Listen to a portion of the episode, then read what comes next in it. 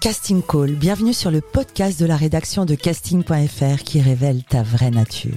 Ici, on va parler casting, témoignages exclusifs, des rencontres avec des professionnels, les clés les secrets pour devenir un artiste et surtout en vivre. Casting Call, c'est ton nouveau coach audio qui te permet de poser ton premier pas sur ton chemin de l'éveil et de la réussite. Ose enfin devenir celui dont tu rêves. Bonjour et bienvenue sur Casting Call, le podcast de la rédaction de casting.fr. Je suis Soledad Franco et aujourd'hui j'ai le plaisir de recevoir une femme, une amie qui détient les clés pour gérer le stress des castings et de la vie de tous les jours. Comment ne pas se laisser envahir par le stress et les pensées négatives lorsqu'on passe un casting? La sophrologie, vous connaissez? Gaëlle Piton a eu mille vies avant d'en faire son métier. Danseuse, elle danse la vie spécialiste de la danse, journaliste, autrice, animatrice d'émissions et même coach. C'est une femme plurielle que je reçois aujourd'hui, Gaëlle Piton. Bonjour. Bonjour Soledad. La devise de ce podcast est Ose devenir celui dont tu rêves. Qu'en est-il cette année 2023 ah, ah, ose devenir. Ben, c'est toujours en chemin, je crois. Euh, c'est un beau chemin et je partage complètement euh, ta punchline. Ça me plaît bien, ça. Oser la vie, ouais, oser ses rêves. Quel genre de petite fille étais-tu? Tu as grandi à Paris, en France? J'ai grandi en Lorraine, à Nancy. Et j'étais une petite fille plutôt sage, plutôt bonne élève. Mais j'étais déjà une petite fille, je dirais, euh, très connectée, en fait. Même si c'était pas forcément valorisé. Je sentais qu'il y avait plus grand que nous, plus large. Papa était chirurgien et maman professeur des écoles, puis directrice euh, des écoles, de, l'école des enfants hospitalisés à, Nancy. Donc, quel genre d'enfance tu as eu? Quelles ont été les valeurs qu'on t'a transmises? Alors, elle n'était pas directrice, elle est intervenue effectivement ensuite, ma maman. Euh, eh ben, écoute, les valeurs, c'était euh, j'ai été élevée quand même dans un, dans une, dans un environnement familial plutôt, plutôt sain, on va dire, même si bon, j'ai des parents qui ont divorcé quand j'avais 8 ans, donc ça reste quand même une première et grande blessure. Euh, mais euh, unique, tu étais fille Non, j'ai une petite sœur et maintenant j'ai un demi-frère et une demi-sœur. Euh, une blessure donc, ce divorce pour toi? Ouais, bien sûr, bah, comme je pense tous les enfants, parents divorcés. Peut-être que à l'époque c'était pas très connu en fait. J'étais en CE1 quand c'est arrivé, je me souviens très bien, et j'étais une des seule de la classe à avoir les parents divorcés. Il n'y avait pas encore toutes ces gardes alternées. C'était pas à la mode. C'était pas à la mode, non, c'était pas à la mode. Et c'est une hmm. cassure, évidemment, la première, la première grande blessure, ouais.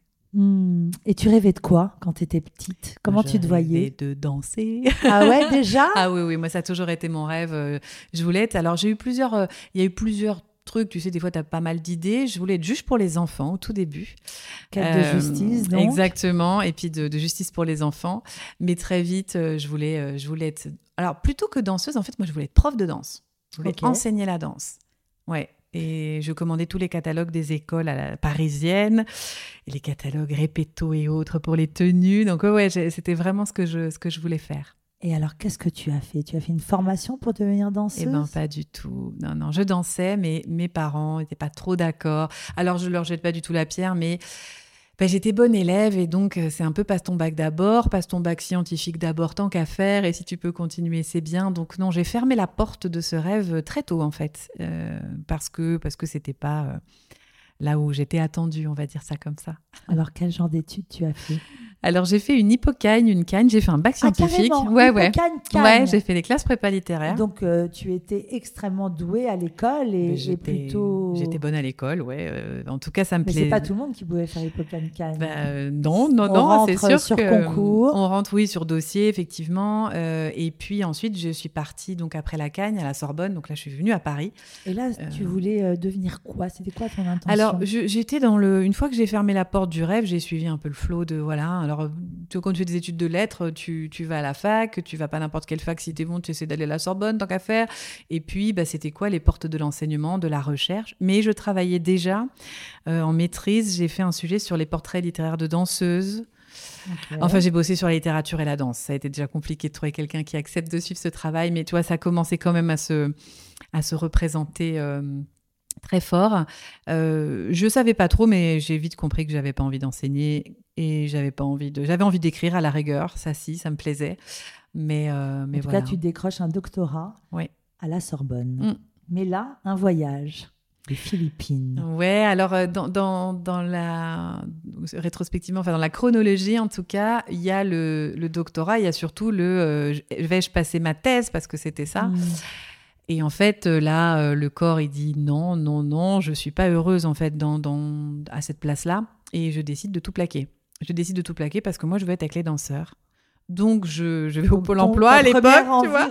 Ah ouais, ouais. Et je décroche un contrat aidé à l'époque. C'était un contrat dont la seule condition, la seule condition que je remplissais, c'était que j'avais moins de 26 ans. Donc, un contrat aidé super mal payé, mais pour intégrer une compagnie de danse. Parce que moi, je voulais être avec les compagnies. Et là, tu as quel âge?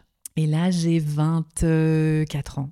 Mais donc, en parallèle, tu continuais les cours de danse Alors, j'avais arrêté. Je, faisais de la danse israélienne, moi. Euh, ah bon? Ouais. Je suis partie en tournée plusieurs fois en Israël, danser dans les kibbutz. Ouais, ouais, je de la danse israélienne. Et pourquoi la danse israélienne? Écoute, c'était une rencontre. Alors que tu es française Je ne suis pas juive non plus. Enfin, j'ai pas de, de, voilà, une culture. Je, voilà, j'aurais pu, hein, ça aurait pu être tu ma culture. pas israélienne, mais pas israélienne. mais j'adore la danse israélienne parce que je trouve que c'est une danse hyper joyeuse, très sautillante. Enfin, et puis j'ai rencontré un. Quoi, c'est beaucoup des, rondes, beaucoup des auras, on appelle ça la, ronde. Euh, la aura, c'est pas grec Non, c'est peut-être qu'il y a des mots après qui se, qui se rejoignent. Ça, je suis pas une spécialiste euh, de la langue grecque, mais en tout cas, euh, aura, ça veut dire ronde.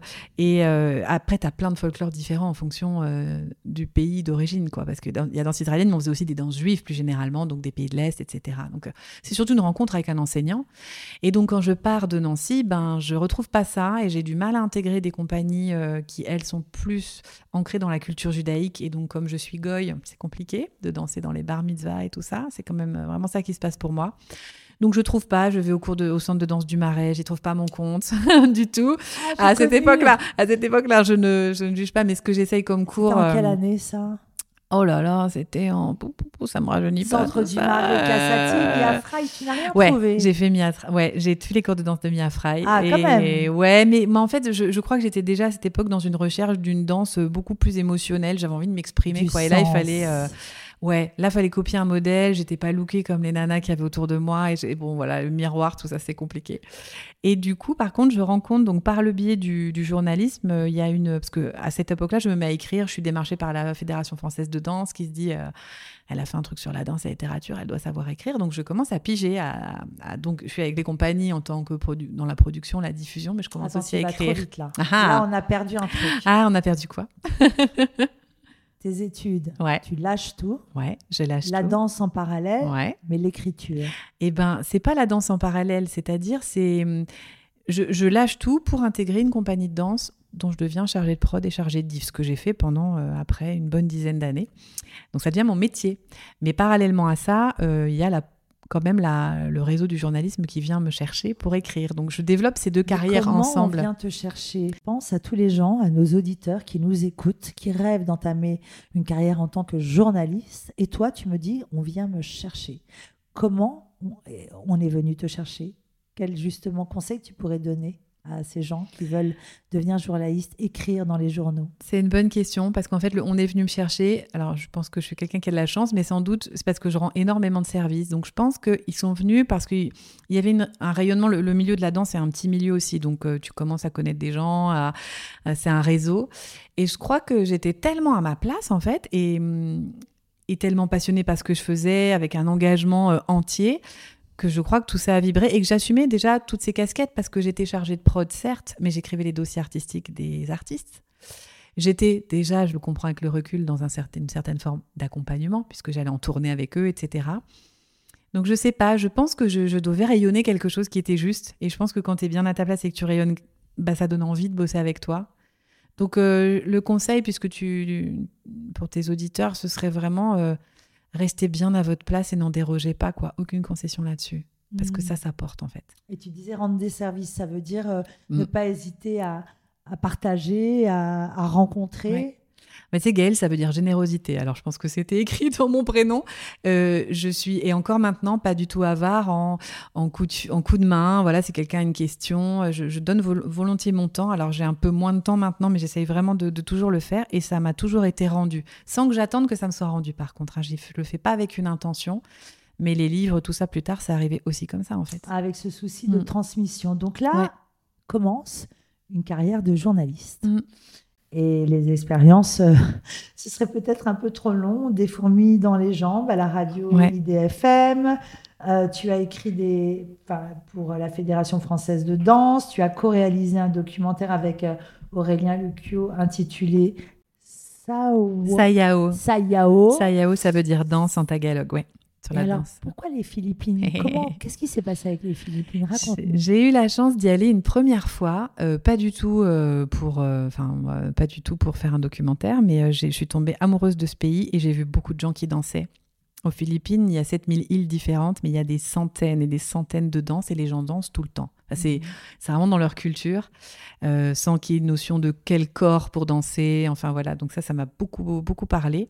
Et à l'époque, euh, je suis rentrée à la maison et j'ai dit à mon conjoint, parce qu'Aurélien Lucchio, c'est mon compagnon, hein, toujours et encore, euh, mon partenaire de travail aussi. Euh, je lui ai dit, en fait, euh, c'est, j'écrivais pour Juste Debout Magazine à l'époque, un magazine qui n'existe plus, mais qui était magazine hip-hop et, et danse du monde. Tu gagnais ta vie comme ça Ouais, ouais, ouais avec les et avec la prod hein, toujours. Je faisais toujours la prod. De... Non, non, faisais multicasquette toujours. De toute façon, mhm. je peux pas faire une seule chose, je m'ennuie sinon.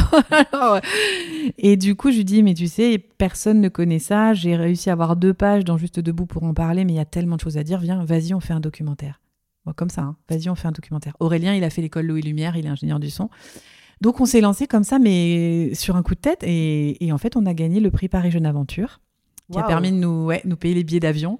Et je pense qu'on était tellement à fond qu'on a convaincu tout, tout, euh, tout, un tas de gens quoi, qui nous ont filé euh, bah, du matos, euh, des pastilles pour purifier l'eau, parce que là-bas, tu peux pas boire l'eau potable, des trucs qui coûtent un bras. Et on s'est dit, bah, puis nous le filer parce qu'on était, on était à fond avec l'idée de réaliser un documentaire de venir le donc évidemment d'en faire le montage, de l'éditer en DVD parce qu'à l'époque c'était des DVD, de le traduire et de redonner à chacun des danseurs, donc de retourner là-bas et de, de, donner un docu à chacun des danseurs. Ce qui signifie que lorsque vraiment on croit en quelque chose, mm. que toutes ces, tes cellules incarnent cette idée, le chemin s'ouvre réellement. Ouais, l'univers te répond. Moi, je pense quand tu poses des intentions et que c'est clair, je suis encore euh, émerveillée de tout ce qui peut se passer. Alors, ça demande quand même de s'y mettre. Hein. Ça, ça vient tombe pas du ciel. Il faut quand même mettre en, place des actions. Mais ouais, moi, je crois que si tu rayonnes fort, euh, ça revient à toi.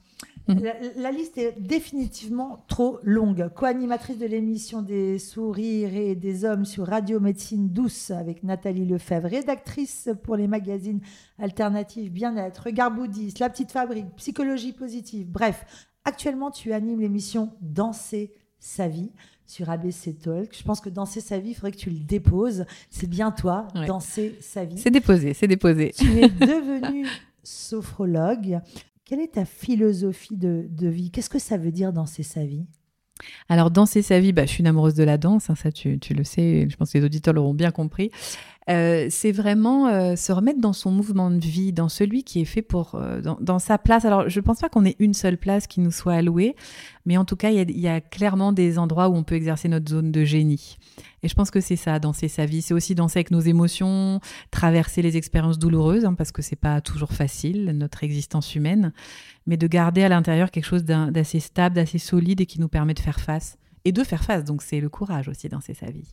Alors raconte-nous comment tu es arriver à, ce projet, Danser sa vie sur ABC Talk. Qu'est-ce que c'est que cette émission? Alors déjà, Danser sa vie, je te fais juste un petit rewind. C'est euh, le, titre de mon TEDx, parce que j'ai fait une conférence TEDx en 2019 qui parle, euh, ben, TEDx, hein, tu es sur scène et tu livres ton expérience pour allumer des lumières en face. Et ça, ça m'a beaucoup inspiré parce que je me suis dit, et c'est un peu ce que tu fais dans ton podcast, quand tu es face à des gens qui racontent leur histoire avec authenticité, je crois que c'est ça qui inspire plutôt que de donner point A, point B, point C. Quoi. Donc c'est comme ça qu'est né Danser sa vie, qui a donné ensuite un ouvrage qui s'appelle euh, Le pas de côté, si l'on faisait un pas de côté. Et donc pour aller parler de ça, j'ai été invitée sur ABC Talk par Marc Leval, qui dirige la chaîne. Et en fait, à l'issue de l'émission, il m'a dit euh, Je crois vraiment que ce serait bien que tu fasses une émission, parce que c'est ta place, quoi. Enfin, il, trouvait que j'étais à l'aise, qu'il y avait quelque chose. Donc, euh, bon, sur le coup, tu dis pas non, quoi. Tu dis Je vais réfléchir. Ah et, euh, et, en fait, je me suis dit, mais il faut un concept, il faut un truc en plus, il faut quelque chose qui, qui soit vraiment... Euh, moi, moi, j'étais plutôt de la radio. J'aime beaucoup le podcast aussi. Je trouve que la voix, c'est quand même hyper important. L'image, c'était pas mon truc. Donc, j'ai réfléchi je me suis dit, ben, je vais faire une émission qui me ressemble, c'est-à-dire sur le plateau, je vais réunir des artistes et des personnalités du développement personnel pour échanger sur des thématiques communes. Et voilà, et c'est danser sa vie. Et d'après toi, en quoi les arts peuvent parfois euh, remplacer un psy?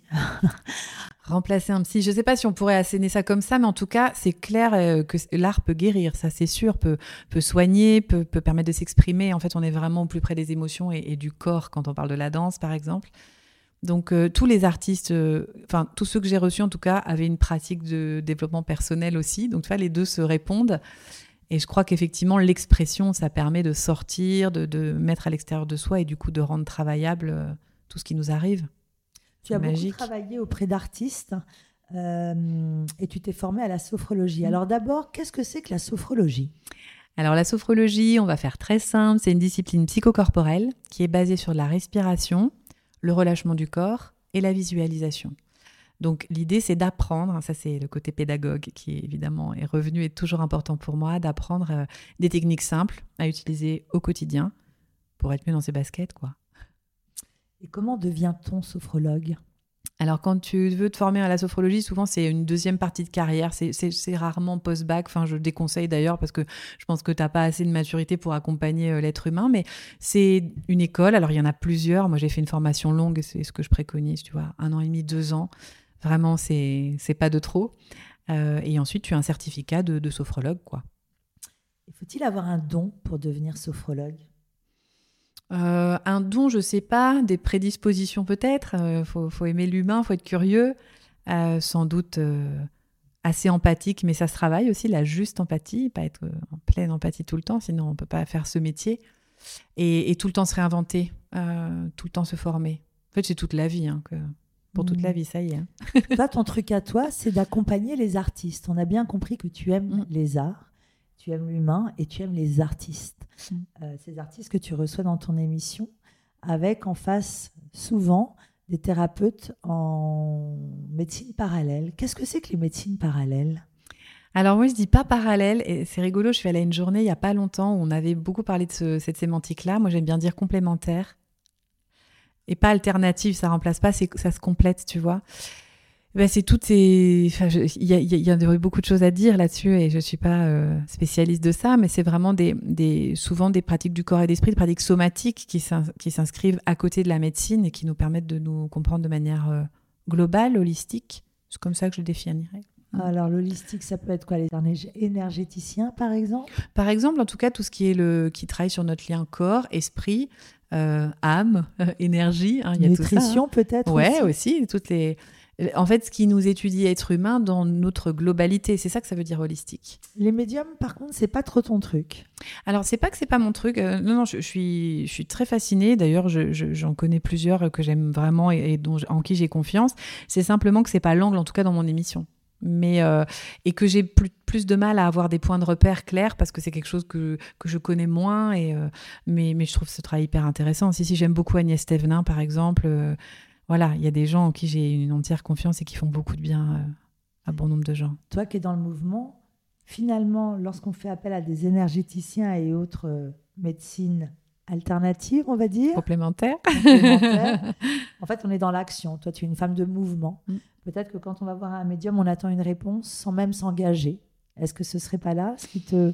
Ah, c'est hyper juste. Alors, c'est pas ce qui me gêne chez les médiums. En tout cas, là, tu touches un point qui, pour moi, est hyper important et qui est un de mes chevals de bataille. C'est vraiment rendre le libre arbitre. Et un médium peut quand même te rendre ton libre arbitre. Euh, et des sophrologues peuvent tout à fait être euh, dans, dans une posture de gourou. Hein. C'est pas inhérent à la pratique, c'est plutôt inhérent à la personne.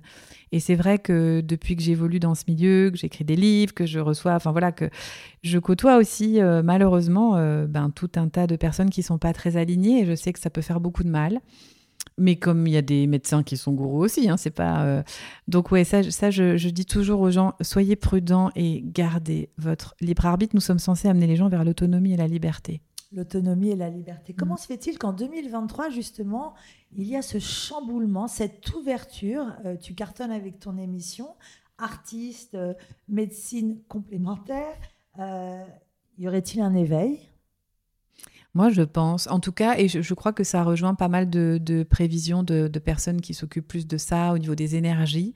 Peut-être qu'il y a aussi la période post-Covid hein, qui n'est pas du tout euh, anodine, c'est-à-dire on a été forcé de, faire face à des choses que peut-être on mettait plus sous le tapis.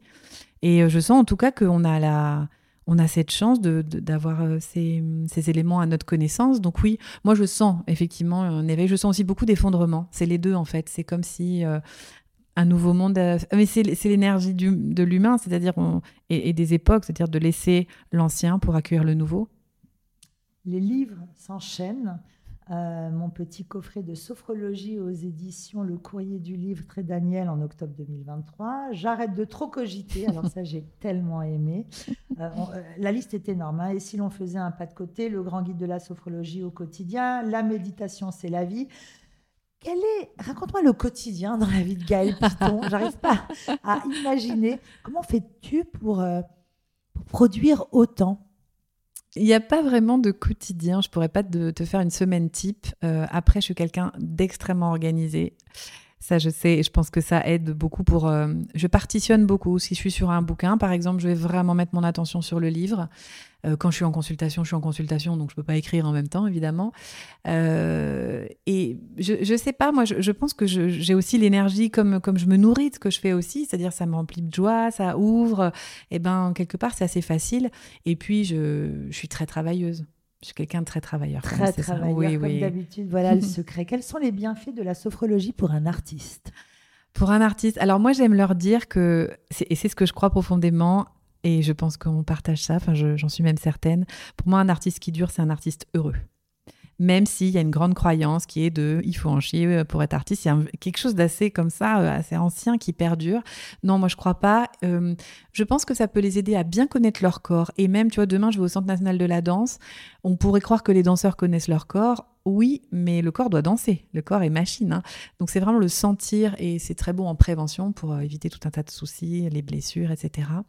C'est, ça peut les aider, ça c'est une grande demande à rééquilibrer leur vie perso et leur vie professionnelle parce que quand tu t'engages dans une carrière artistique, c'est un sacerdoce, quoi. C'est vraiment. Euh, et je crois que c'est bien de prendre un peu de distance parfois. Peut-être aussi pour euh, se préparer un jour, ne plus pouvoir le faire, même si c'est pas ce que je souhaite, mais la reconversion elle est très mal, très mal accompagnée, je trouve.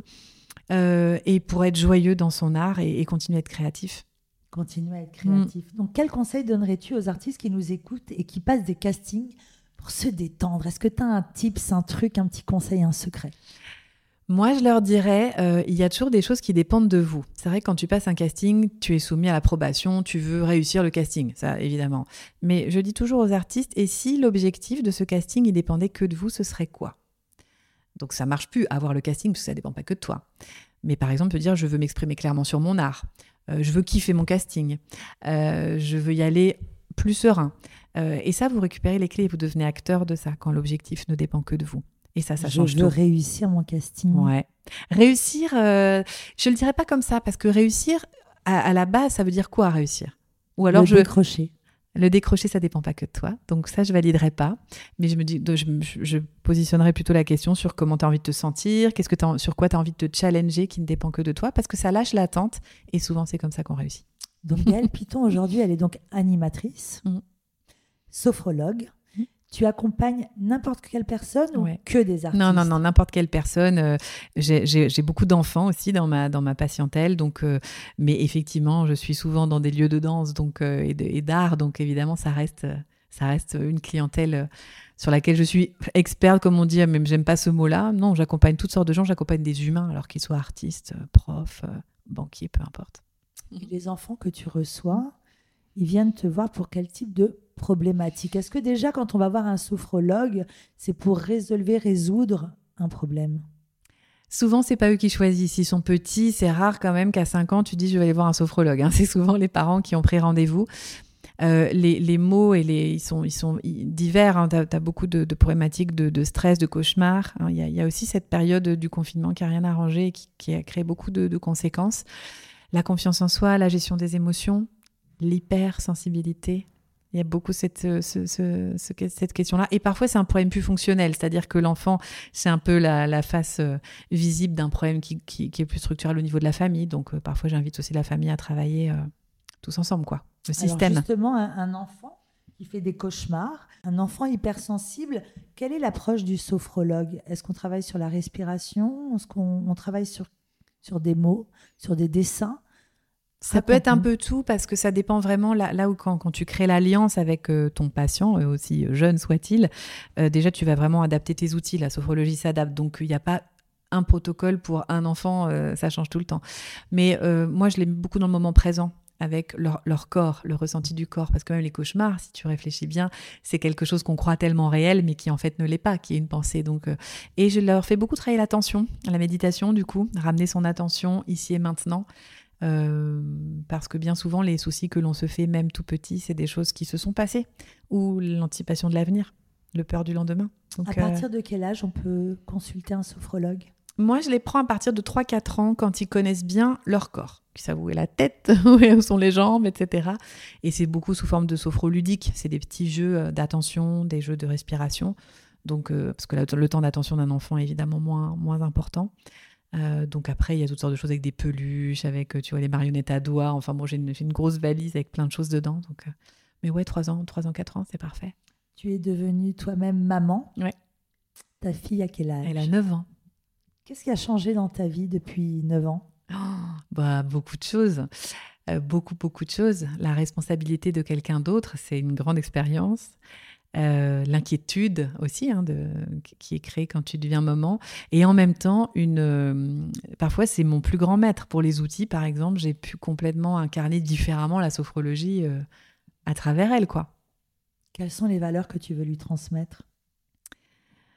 Oh, bah, énormément. Déjà, je, je, veux lui transmettre, qu'elle se fasse confiance, confiance et qu'elle soit heureuse, c'est-à-dire indépendamment de tout ce que même moi, sa maman, son papa, tout le monde pourra dire qu'elle sente sa place et surtout qu'elle assume, qu'elle continue à avoir cette belle sensibilité. Hmm. Voilà. Tes rêves de, de danseuse, ils en sont où, toi, personnellement, Gaëlle? Écoute, j'ai l'impression, euh, alors plutôt de prof de danse pour le coup, parce que c'était vraiment ça. Je m'autorise de plus en plus euh, ça dans les ateliers. La danse, est très présente dans mes ateliers, donc euh, en partant de la sophro. Alors c'est pas de la danse artistique, ça va être du mouvement plutôt, hein, mais c'est ce qui m'intéresse moi de bouger ses émotions. Donc je m'autorise ça. Et je pense que je pense que dans les années à venir, je vais aller plus loin. Je vais essayer de voilà, de, me réconcilier encore davantage euh, voilà, avec, avec mon corps, de, de l'accepter dans son évolution. Et, et, la scène, elle est de plus en plus présente dans mon quotidien avec les conférences qui sont plutôt immersives que je peux faire, qui sont toujours en lien avec, euh, avec l'expérience. quoi. Le mouvement, le corps, euh, ça me rappelle peut-être même la somatothérapie. On dit qu'on soigne au travers le mmh. mouvement corporel. Tout à l'heure, tu parlais de toi, le miroir, la difficulté quand tu mmh. parlais de Mia Fry. Qu'est-ce que tu n'as pas réussi à réparer? Qu'est-ce que je n'ai pas réussi à réparer? Je ne sais pas parce que en même temps, tu vois, je suis tellement convaincue que ça c'est mon expérience et que tout ça donne aussi qui je suis que je ne sais pas ce que j'ai pas réparé.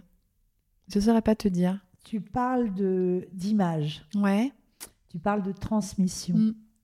Finalement, au travers de ton travail, tu offres la possibilité aux artistes de s'élever. À quel moment tu as réussi, toi, à t'élever? Ben, je, crois que je suis en chemin et que je le fais de plus en plus. Enfin, m'élever, c'est pas forcément être célèbre. Attention à mon élévation, je la mesure pas euh, au nombre de livres que je peux vendre. L'élévation, c'est-à-dire l'épanouissement personnel. c'est ça. Et justement, ce que tu disais au début de cet épisode, être à sa juste place. c'est ça. Pour moi, c'est ça. Hein. L'élévation, elle est là. C'est-à-dire que euh, mon, souhait, mon intention la plus profonde, c'est que, que tu viennes euh, assister à une de mes conférences, que tu sois en consultation avec moi ou juste qu'on passe un moment comme ça, euh, que je sois toujours la même, en fait, qu'il n'y ait pas de. Voilà, là, comme ça, authentique. Euh, donc voilà, c'est peut-être ça la suite du chemin, parce que parfois, e-, être authentique et être dans la joie, parce que c'est vraiment mon énergie, je, sens que c'est juste pour moi, mais c'est pas toujours bonne presse quand même. En 2023, il semblerait que oui. Il ah, ça me rassure. En 2023, il y ait une sorte de renouveau. On a quand même assisté à des années de, de, filtres, de stéréotypes féminins avec des normes physiques euh, terribles euh, avec hmm. toutes ces influenceuses, la télé-réalité. Justement, un manque d'authenticité et il semblerait qu'on y revienne avec justement tant de sujets comme la sophrologie et, autres. Aujourd'hui, d'après toi, être un artiste, c'est quoi? Être un artiste, c'est quoi? Eh bien, tu vois, c'est bien plus large que de vivre de son métier d'artiste déjà, parce que je pense qu'on peut être artiste sans vivre de ça. Euh, c'est s'exprimer, euh, avoir quelque chose à dire et l'assumer aux yeux du monde, euh, quel que soit le médium, que ce soit la danse, le chant, la comédie, peu importe. Et c'est surtout une responsabilité, enfin comment dire ça? Pour moi, l'artiste, c'est le visionnaire quand même. Hein. Euh, c'est-à-dire la personne qui va être petit, petit temps d'avance et qui va éveiller les consciences. C'est être un éveilleur de conscience, ouais. Puisque tu connais bien les danseurs, le milieu artistique de la danse, quel conseil pourrais-tu donner à toutes les personnes qui nous écoutent, à toutes ces petites filles, à toutes ces jeunes filles, à tous ces jeunes garçons qui rêvent de devenir danseurs? Est-ce qu'il y a une méthode, une formation indispensable? Comment devient-on danseur et surtout comment peut-on en vivre? Euh, je leur demanderais de bien interroger déjà ce souhait. Euh, est-ce que vraiment c'est leur souhait profond? Parce que parfois c'est aussi un souhait qui n'est pas le sien. C'est bien d'observer ses croyances un peu là-dessus. Hein. Euh, ensuite, je leur dirais n'ayez pas peur de beaucoup travailler. Quand même, le travail. Pour moi, un artiste, c'est un artisan aussi. Hein. Et, comme quand tu écris un bouquin, on dit toujours ah, le, le livre, c'est de l'inspiration. Non, c'est du taf. Tu t'assois et t'écris. C'est ça devenir un écrivain, tu vois, avant toute chose. Donc, euh, je dirais un peu la même chose pour les danseurs. Et, euh, et surtout d'interroger à chaque fois, de ne pas prendre les échecs euh, comme justement des échecs négatifs, mais comme des expériences et toujours se remettre en question. Je pense que les, artistes, pour moi, qui, qui sont les plus inspirants et qui durent, c'est des gens qui se remettent énormément en question. Je trouve. On voit beaucoup de personnes, justement, des comédiens, des toutes sortes de personnes être éditées il semblerait qu'aujourd'hui, il faille écrire pour exister. Comment tu peux expliquer cet engouement qu'il y a pour l'écriture? Et d'ailleurs, si moi, demain, j'avais à, te demander conseil, comment fait-on pour être édité? Alors, pour la première partie de ta question, je ne sais pas s'il y a un engouement maintenant, mais ce qui est sûr, c'est que l'écriture d'un livre, ça représente un grand fantasme. D'ailleurs, je crois que c'est un proverbe africain qui dit pour réussir sa vie, il faut planter un arbre, faire un enfant, écrire un livre. Tu vois, donc euh, ça te plante déjà le décor. Donc, ça projette énormément de désirs, même quand tu deviens auteur. ça, moi, j'étais pas du tout préparée, ça m'a vraiment euh, surprise. Ensuite, euh, je ne sais pas si c'est une bonne chose que tout le monde se mette à écrire non plus. Hein. Je, pense que là, il y a beaucoup de livres euh, parce que tu as 200 000 followers, tu deviens auteur. Je mets un petit bémol quand même parce que je reçois moi énormément, énormément de livres. Il y a des choses qui sont très bonnes, il y a des choses qui, pour moi, voilà, valent pas le coup, mais qui se vendent. Donc euh, c'est là encore, est-ce que c'est un truc de marketing? Bon, ça c'est un peu moins ma, partie. Et euh, être édité, j'en sais rien parce que moi, j'ai pas connu le, j'ai pas connu le, truc de galérien. J'ai jamais envoyé mon manuscrit euh, en attendant qu'on me réponde. Tu vois, je pense que j'aurais été incapable. Ça. ouais, en général, tu, tu, démarches, ouais, tu démarches. Euh, moi, c'est l'inverse. On m'a proposé, c'est une commande mon premier, donc c'est quand même royal, quoi. Tout à l'heure, tu disais, je suis chanceuse. On est souvent venu me chercher. Journaliste, on est venu te chercher. Mhm. Les éditeurs sont venus te chercher. Alors la chance, c'est quoi? Ça se provoque? Alors ils sont venus me chercher. Je te fais juste la très courte euh, l'histoire de pourquoi ils sont venus me chercher. C'est que j'ai rencontré une thérapeute un jour. Enfin, une thérapeute m'a contactée. Elle écrivait un livre sur le divorce.